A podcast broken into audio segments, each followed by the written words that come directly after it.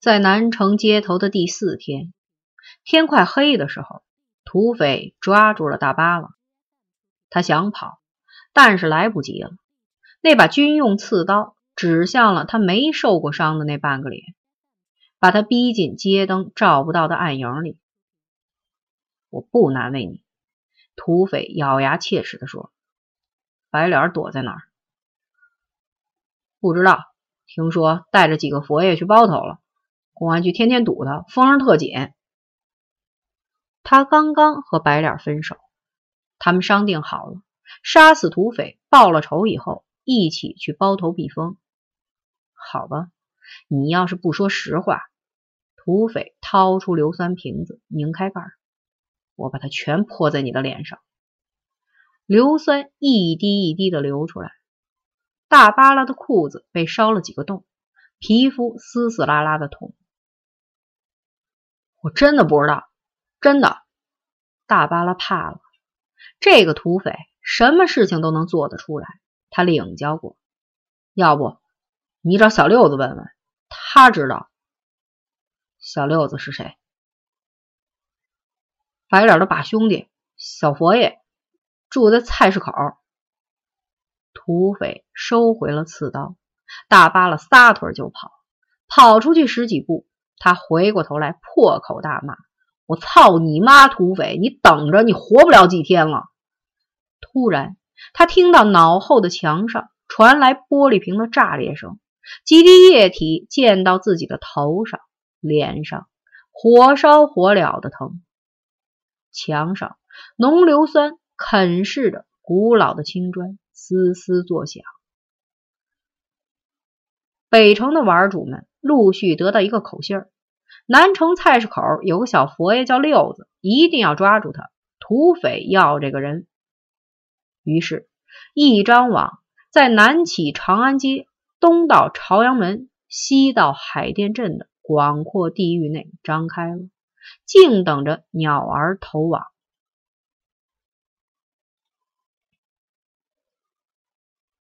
还有人在紧张的追查着白莲和小六子。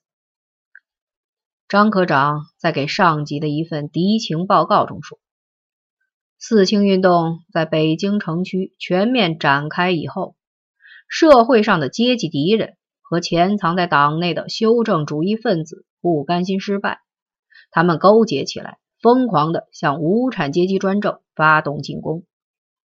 目前。”阶级斗争的一个突出动向，就是一小撮社会渣子和流氓学生组成的流氓团伙，在和无产阶级争夺接班人。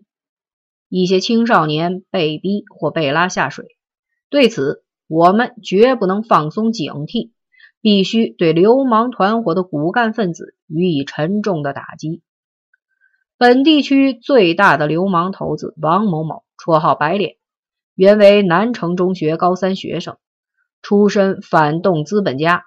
王某某和他的团伙长期以来多次进行偷窃、抢劫、强奸等犯罪活动，对人民群众的生命财产造成极大的威胁。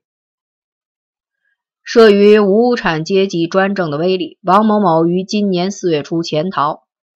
据群众反映。王某某最近曾和一名绰号“小六子”的惯偷在前门一带活动。四名精悍的公安干警在街道治保委员的引领下去逮捕小六子。那小子住在小东屋，喏，挨着厕所的那间。治保委员指着一间低矮破旧的小屋说：“他自小就没亲没故的。”自己一个人挑门户过日子，也怪可怜的。可能是发觉自己有点走了嘴，他又赶紧补了几句。不过这小子特坏，那次我们二丫头上茅房，门没上锁，连撂吊子都没有。端开门，一股骚腥的潮气扑面而来，熏得人直流眼泪。屋里黑的什么也看不清。把灯开开，灯绳在哪儿？什么？这屋没安电灯。搜查仅用了四分钟，屋内除了一张铺板、一床旧棉套以外，就只有一个水缸了。棉套里未发现赃款，水缸底下也没有赃物。看样子，人是有几天没着家了。蹲坑的堵他，干警们看了看漆黑的四壁，犹豫了。地上有土鳖、潮虫，铺板缝里挤满了臭虫，棉套里少不了虱子、跳蚤。那么头顶上呢？按照生物链的原理，那里应该有蜥蜴。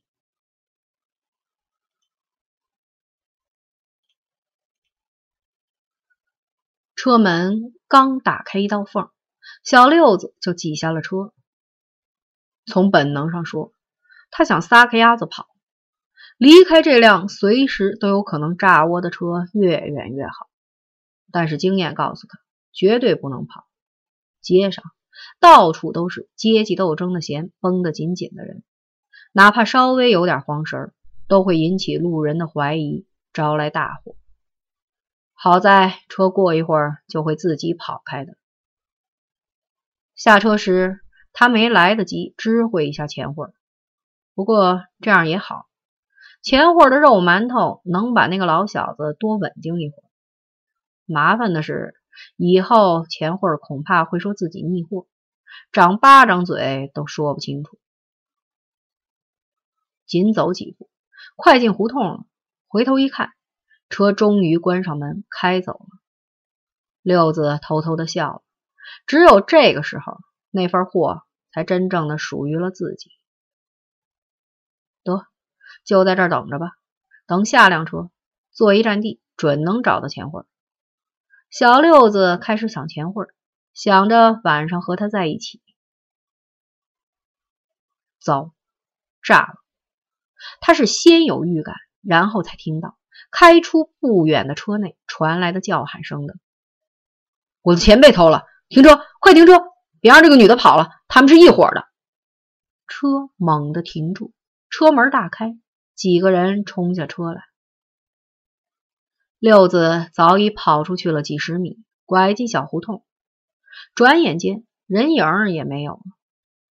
街上、胡同里都是人，乱哄哄的搜寻，乱哄哄的议论，没有什么结果，慢慢的也就散了。丢钱的主被人哄劝一番，哭丧着脸去了派出所。有几条青年汉子没有走，他们装作是在自家门口乘凉的，把胡同的各个出口牢牢的把住了。这些汉子一个个不动声色，老谋深算，都是捕猎的好手。一个多小时以后，猎物才露头。一个穿着条脏乎乎的裤衩，光着上身。瘦的能数清肋巴骨的半大小孩子，急匆匆的从一个院门走出来。他手里拿着半个破碗，像是刚从家里出来，要到街对面的小铺去打黄酱。北京人爱吃炸酱面条。刚出胡同口，他就被两条大汉掐住了，别吱声，谁也知道谁是干什么的。